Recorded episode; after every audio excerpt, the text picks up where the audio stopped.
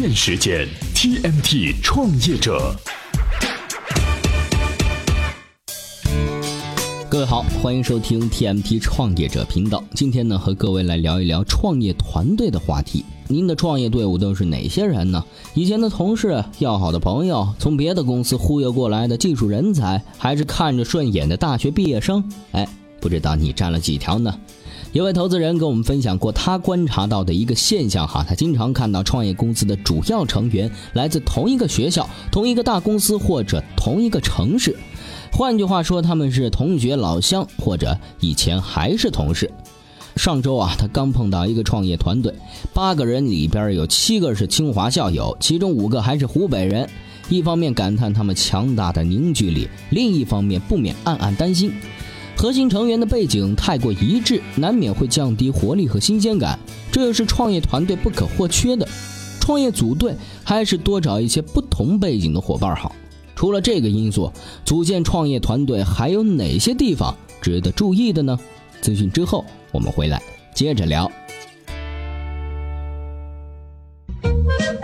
每日必知。欧盟法院宣布，比特币交易将免税，虚拟货币松了一口气。十月二十二号，欧洲最高法院欧盟法院裁定，今后比特币和其他虚拟货币交易无需缴纳增值税。这项裁决免除了比特币的税收威胁，有利于推进比特币在欧盟合法化的进程。微信转账要收费了，不过前提是月转账超过两万。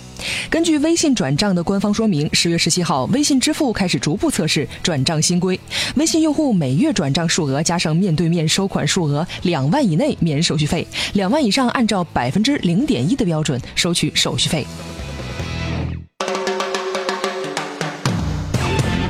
欢迎回来，我们继续来说组建创业团队的事情哈。创业团队第一要注意的是不能失去绝对的领导核心。国内顶级的一位投资人说过哈，他们判断一个创业公司的实力，首先看的不是创业项目是什么，而是团队老大的素质。他认为，创业成功与否，老大占到了百分之七十的权重。什么情况下团队的领军人物容易缺失呢？比方说，老大喜欢把他的旧相识挖过来跟着一起干，这本身没什么问题。而如果请过来的是老大的老领导或者老师这类的角色，特殊情况下，他们难免认为自己比老大能力高，不尊重 CEO 发表的意见，老大又不好意思直接反驳，哎，于是乎就耽搁了事情。在这种情况下，中国式合伙的事情还是少干为好。创业公司太小，经不起太多掺杂了情感的俗事儿折腾。如果说两个能力相近、股权相同的好哥们儿一起创业，两个人各管一摊，也难以分出谁是核心。事实给出了这种情况的参考。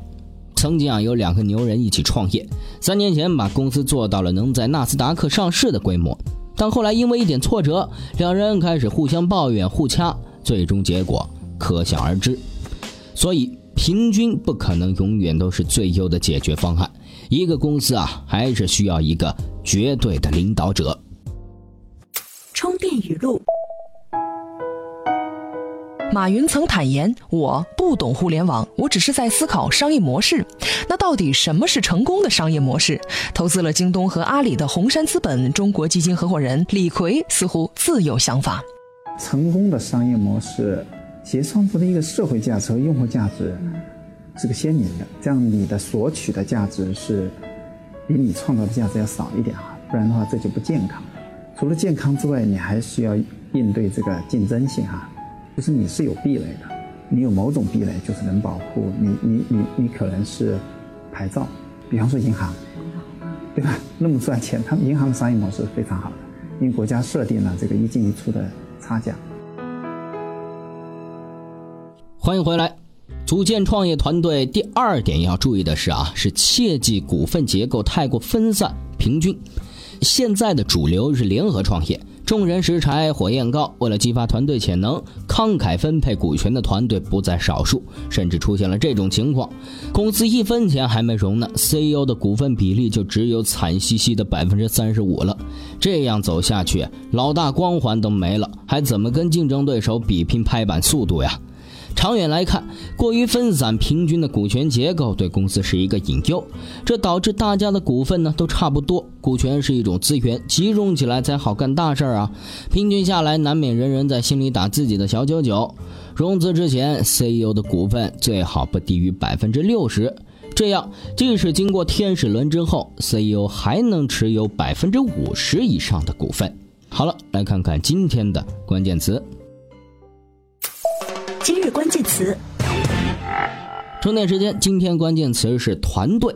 关于组建创业团队需要注意的，刚才我们聊了切记成员背景相似、老大缺失、股权分散平均三个方面，还有其他几个值得注意的方面，比如说事先没有制定好合伙人退出协议、贸然和不熟悉的人一起创业、兼职创业情况等等等等，我们呢就不在节目里面聊了。如果说您想了解详细的情况，您可以在充电时间微信公众号里回复“团队”两个字，就可以找到我们分析的文章了。另外，也欢迎您收听。营销方法论、电商治愈系、资深管理人、进击的 PM 等充电时间的系列节目。好了，感谢您的收听，我们下期再见。随时随地，随心所欲，你的随身商学院。这里是充电时间。